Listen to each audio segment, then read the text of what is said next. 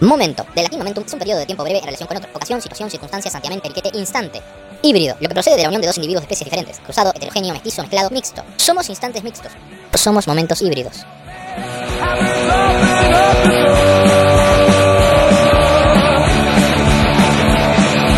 Julia Guerriero, ser del género femenino, estudiante de gestión cultural que no le gustan las etiquetas, pero es manager, tallerista, baterista y productora. Montevideana, 23 años, adoradora de gatos y fondue, enana.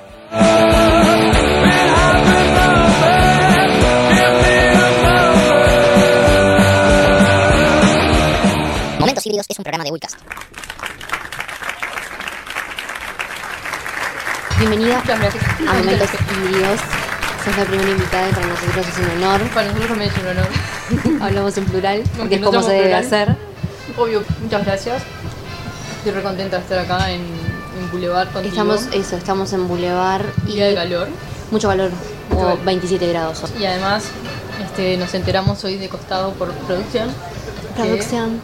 La ley trans pasó, el proyecto de ley pasó a diputados. O sea que estamos muy contentos. Estamos, es cierto. Contanos primero, seguimos hablando en plural. ¿Por qué nos citaste acá, en Boulevard? ¿Por qué elegiste Boulevard? Boulevard, toda la- mi historia con Boulevard en realidad empezó cuando Boulevard estaba en Boulevard y Boulevard. Este, que lentamente me enteré que Boulevard es por Boulevard de bar es bar, por eso tenía W larga. Porque estaban en el cruce de los dos bulevares, de Boulevard España, Boulevard Artigas, y aparte es un bar. Por eso es sí. Boulevard con B larga. Es un Boulevard con B larga. En realidad empezó así porque nos llamaba mucho la atención la estética del lugar. Como que era viajar en el tiempo, era como una máquina en el tiempo. Pueden entrar al Instagram o al Facebook de Boulevard y van a ver que las fotos se ve una clarito. cincuentona. Como que nos generó como mucha intriga. Entonces, creo que al principio las novedades eran como los batidos y los panqueques. Eso era tipo la novedad. Entonces, por lo general, al principio fue como una visita, como un vamos a comer y ir a, ir a comer a Boulevard.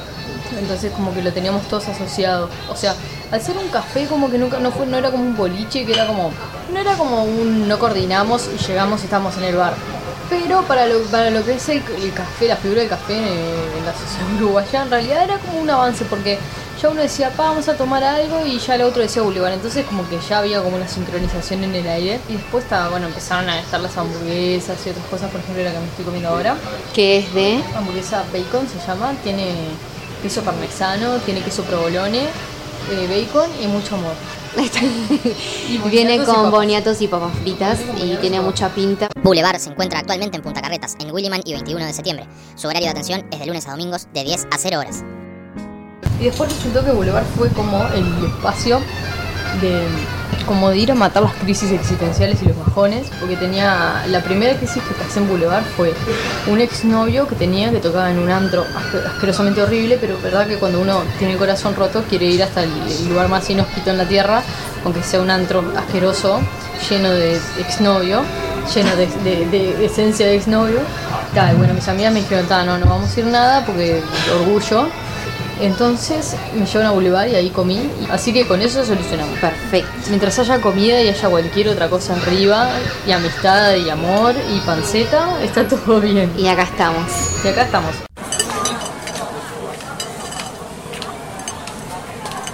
Somos momentos híbridos.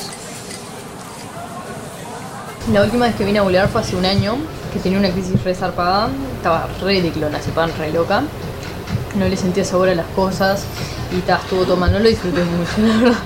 Estaba perseguida, no sabía muchas luces y era como que no entendía nada. Entonces volver un año después de haber vivido tantos cambios, me mudé, me cambié de trabajo, casi me arre- estoy por recibirme. eh, ¿En qué proyectos laborales? cara. ¿Tenés una pareja que, pareja es cara? Que Ah, encara, que encara. Es como que está bueno. le mandamos un beso al Bispa. ¿Qué proyectos estás trabajando ahora? En el tema laboral, este año, como les decía, me, tuve un cambio de trabajo como súper significativo. Yo estaba trabajando en una cooperativa de artistas, pero en una cooperativa donde hacía tareas administrativas y obviamente eso me ayudó mucho tiempo mientras estaba estudiando, pero la realidad era que ya había un momento que para hacer facturas y no tenía tampoco otra posibilidad de crecimiento. Entonces, este, está justo en medio de todo eso, de algunos momentos medio complicados en el trabajo. Eh, me ofrecen este trabajo en Casa Madre y que es un estudio de comunicación y planificación estratégica y ahí me fui y estoy desde mayo trabajando ahí. Entonces ese es como mi proyecto principal en el sentido de que si bien es un trabajo, eh, y por lo general nosotros concebimos el trabajo como un, lugar donde quiera matar más horas. En realidad es un proyecto porque estoy creciendo y desarrollándome como profesional a pasos gigantescos, o sea, con una gran velocidad. Este año fue muchas rupturas, vamos a hacer así, vamos a decirlo así. Pero también esas rupturas de alguna forma en realidad son las que después te hacen como tener pies más firmes con todo el resto de las cosas que se vienen en la vida cuando sos un adulto y no quieres serlo, pero pues lo sos porque obviamente el crecimiento lo se tiene, entonces como que te ayuda a relajarte mucho más. Y además también profesionalmente, a nivel de cabeza, todo vas creciendo, te vas desarrollando y está bueno. Qué lindo. generando escudos y ganando herramientas. ¿En qué consiste más que nada el trabajo en la gestión cultural? Hace un rato nos contabas que se hace una separación. Sí, la gestión cultural en realidad nace para diferenciarse un poco de lo que es la cultura del ocio. De alguna forma el gestor está muy asociado a lo que es el desarrollo cultural, el desarrollo humano. Entonces es generar proyectos, o sea, porque un proyecto es un puente de una situación actual a una situación deseada, entonces generar puentes que tengan, atiendan una necesidad, ayuden a resolver problemas, ayuden a potenciar a personas que no tienen las mismas oportunidades, los mismos privilegios, que eso es re importante. O sea, la gestión cultural está asociada a lo social, siempre. O sea, y obviamente mediante la cultura mediante manifestaciones artísticas. Es como re interesante porque, por ejemplo, en lo que es la música se diferencia mucho de la tarea de un productor. Un productor produce porque tiene que generar dinero, tiene que generar ingresos y obviamente tiene como una perspectiva del mercado mucho más amplia y todo lo que hace lo hace en función a esa perspectiva del mercado y a esas tendencias internacionales y nacionales. El gestor a veces renuncia a algunas cosas del mercado para atender más una necesidad. Por eso por lo general la gestión cultural está un poco más asociada a lo que es la órbita pública que la órbita privada.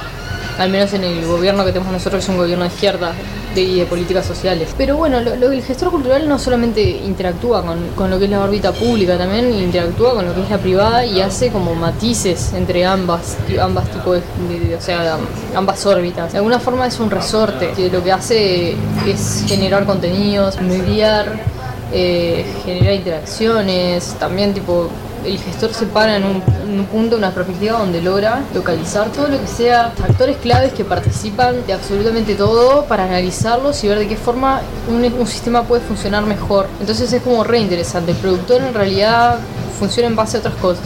Y en la música es interesante lo que la gestión cultural puede hacer con, las bandas, porque siempre se, trata de desarrollar y de potenciar con lo que hay. A veces el productor, si hay una parte que nos sirve, la echa. O sea, la echa en, un sistema, no, estoy hablando de forma tan literal, pero si una parte nos sirve, nos sirve. La gestión lo que hace es que valora más todo el proceso que pasa y potencia en base a lo, a lo que hay. O sea, lo que hay lo intenta mejorar y intenta... Aprovechando todo. Aprovechando absolutamente Incluso eso que quizás es descartable por así decirlo. No es lo que, claro, no es lo más vendible, lo más comercial.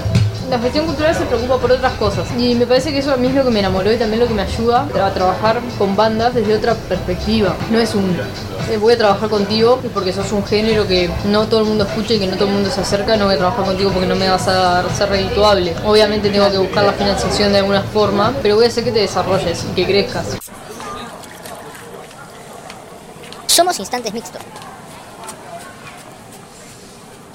Además vos trabajás con bandas como manager, pero también estás dando talleres. Estoy dando talleres, tuvimos la, tenemos la oportunidad con Juan Mariño, Ernesto Izquierdo, que es el director del INJU, nos propuso trabajar con una generación, con la primera generación del ciclo sub-20, en el cual se seleccionan bandas para que pasen un proceso de grabación, grabación de videoclip y además de formación. Entonces Ernesto se contactó con nosotros, primero porque éramos jóvenes, segundo porque siempre estuvimos muy vinculados a lo que era el INJU, o sea, siempre generamos eventos, eventos. contenidos en el Inju, para el Inju, para todos, claro.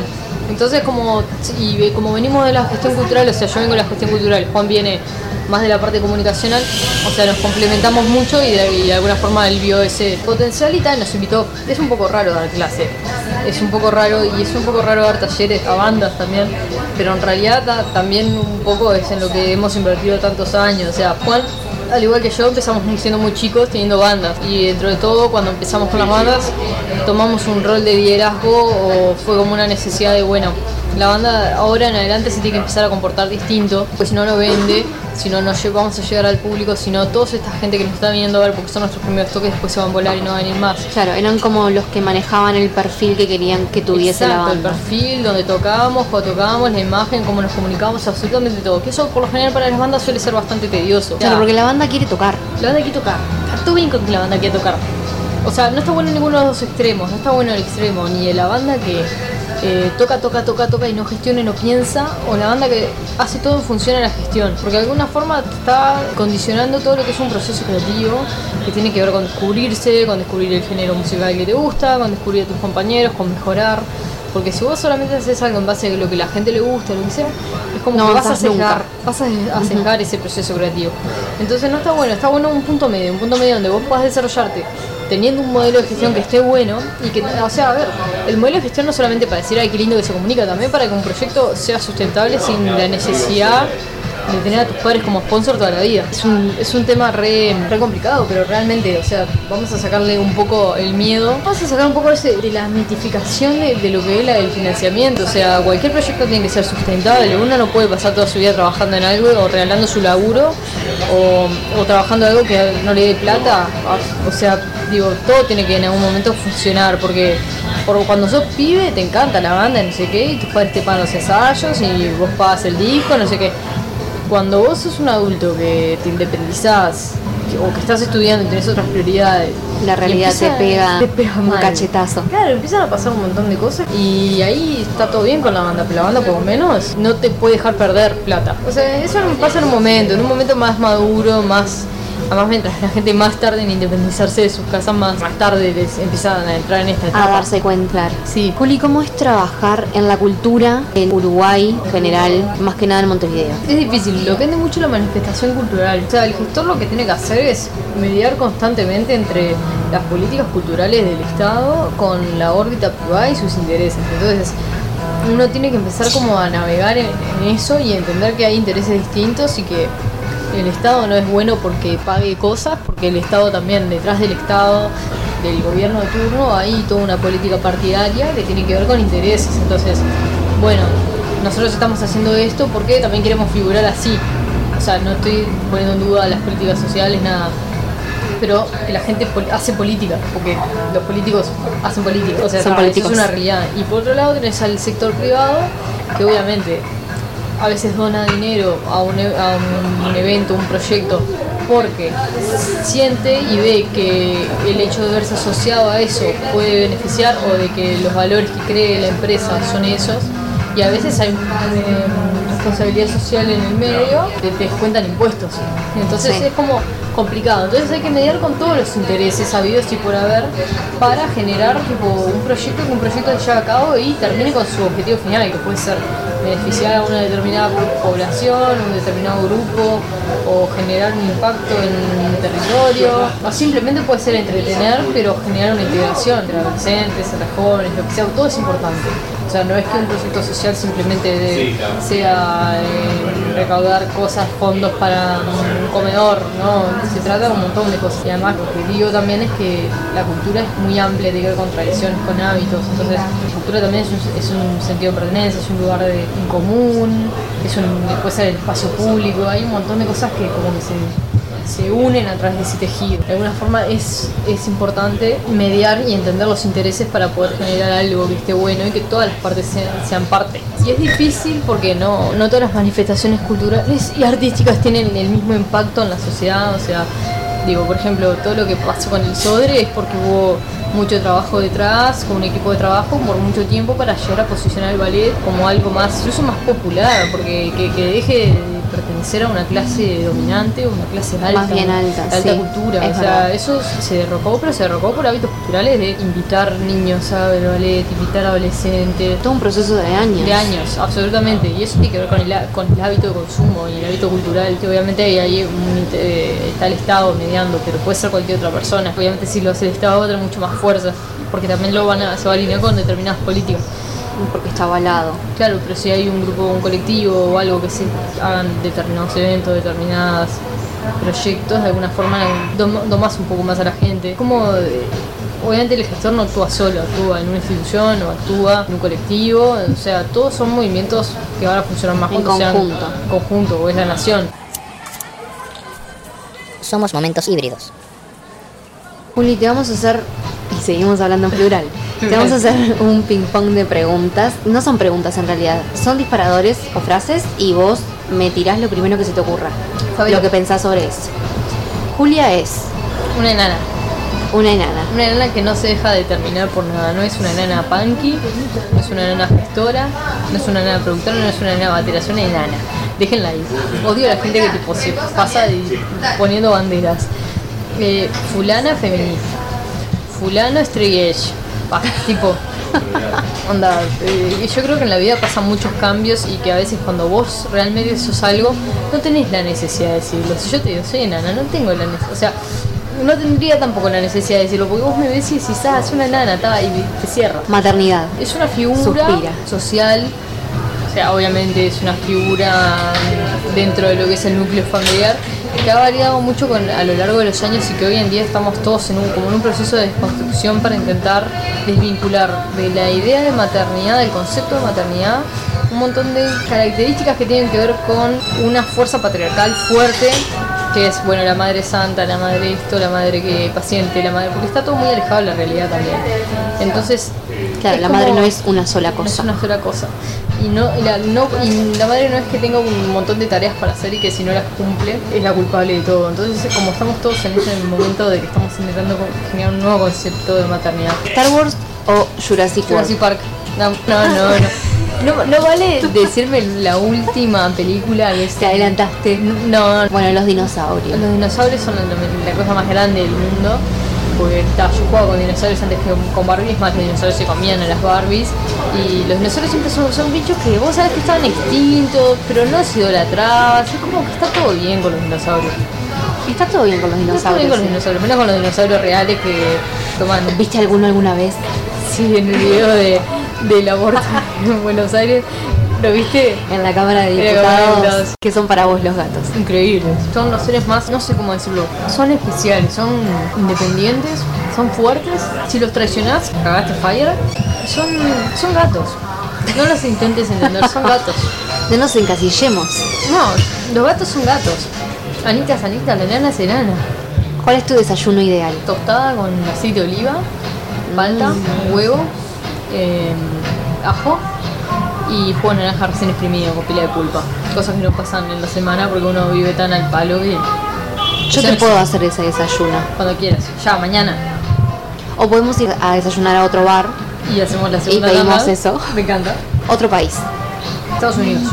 Porque yo sí me dejo dominar bajo la cultura dominante. ¿Por qué Estados Unidos? ¿Qué, ¿A qué parte puntualmente? California, por la música. ¿Fondue o tacos? Fondue. Con vino y con pan y con todo. Todo lo que no se puede comer. ¿De queso? De queso. Hoy. ¿Vodka con? Naranja. ¿Audio de WhatsApp o texto? Texto para dejar todo registrado. El mundo es Es un lugar que habitamos que la verdad está un poco desorientado y muy cornudo. Pero está, en algún momento va a aprender hasta que volvemos en pedazos. a modo de cierre. ¿Qué estás escuchando ahora? Recomendanos. Majal, una banda española que tiene muchas, muchas letras de género están buenísimas. Cosmo, que es una banda argentina que son no indie llorones, son indies de los posta, que hablan que el amor es algo divertido, está bueno. Y después lo mismo de siempre, todo pan rock, Green Day, Interrupters, Rancid y muchas bandas. ¿Te sabes el nombre específico de alguna canción de esas dos bandas que nos dijiste? Así nos vamos con eso. Eh, bien, el amor es divertido. De Cosmo. Nos vamos a ir con eso. Juli, muchas gracias por haber venido, por haber aceptado ser la primera invitada, el Usted experimento piloto. Me encanta, a ustedes por, por lo lindo de esto de generar como un lugar de encuentro. Me encanta. Gracias por todo.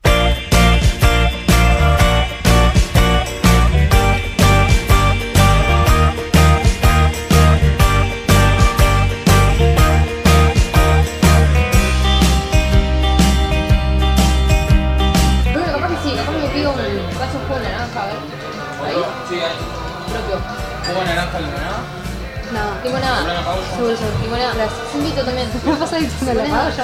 No, no, no. No, en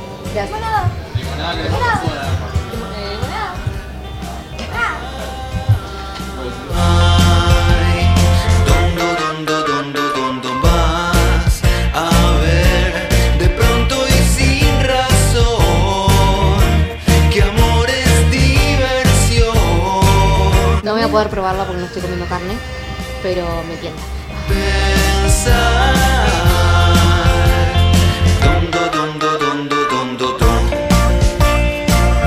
dinosaurios hoy en, el Palacio Legislativo, oh, sí. una manifestación anti